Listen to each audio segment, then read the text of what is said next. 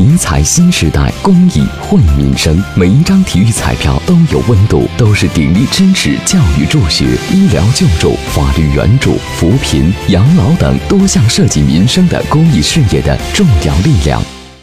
郑州交通广播 FM 九十一点二，郑州交通广播即将开播的消息，让参与发布会的热心听众们激动不已。出租车师傅朱厚全，交通广播正式开播，更方便、更直接的让我们这个交通参与者参与到广播传递当中来。也希望郑州交通广播越办越好，也希望咱这个郑州道路越来越畅通。市交警二大队办公室副主任李兵，郑州交警呢将会有很多的合作的空间，比如说我们交通部门。需要发布的一些信息，也会通过咱们交通广播第一时间发出。媒体评论员王攀，交通它是老百姓生活当中还是城市管理当中的一大问题。交通广播在智能交通过程当中可以发挥出很大的这种作用。据了解，郑州交通广播的定位是服务郑州建设、服务市民出行。开播后将着力于提高交通互联网等品牌节目质量，从早上七点到晚上九点，每十五分钟进行一次路况连线，三百六十五天为市民提供最及时的交通信息。河南省公安厅交警总队副总队长苗雨露表示，